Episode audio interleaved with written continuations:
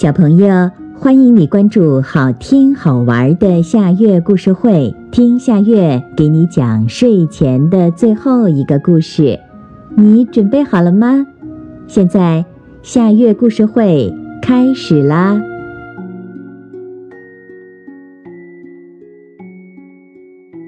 铅笔和小猫。沃瓦的床前桌上搁着一支铅笔。有一天，他睡觉的时候，一只小老鼠贼头贼脑地悄悄窜到了沃瓦的桌子上。他看到一支铅笔，以为是什么好吃的东西，就想把它拖进自己的洞里。放开我吧，铅笔说：“你拿我有什么用啊？我是木头做的，你不爱吃的。我要咬你，克你。”小老鼠说道。我正在长牙，总得咬点什么磨我的牙齿。瞧，就是这样。说着，小老鼠在铅笔上狠狠地咬了一口。哎呦！铅笔疼得大叫一声。要不，在我被你咬死之前，让我给你画点什么吧。画完以后，你爱怎么咬就怎么咬，好吗？好吧。小老鼠同意了，你画吧，反正我一会儿就把你咬成木屑屑了。铅笔深深地叹了一口气，然后画了个圈儿。这是奶酪？小老鼠问道。也许吧。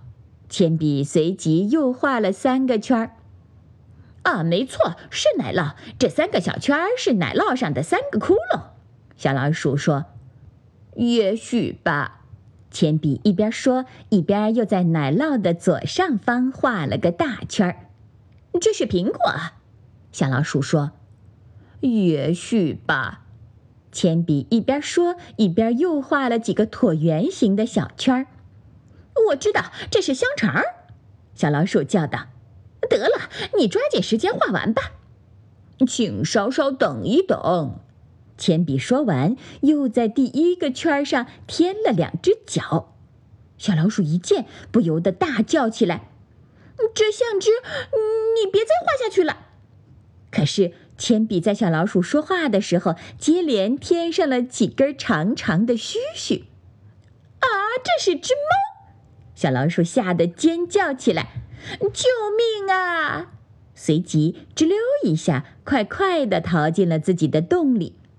从那以后，沃瓦的桌上再也没见小老鼠来溜达，而沃瓦的铅笔也总是好好的，只不过现在变短了。好啦，今天的故事就到这里了。可是我还想听。你可以关注“好听好玩的夏月故事会”微信公众号，听故事，讲故事。小朋友，晚安。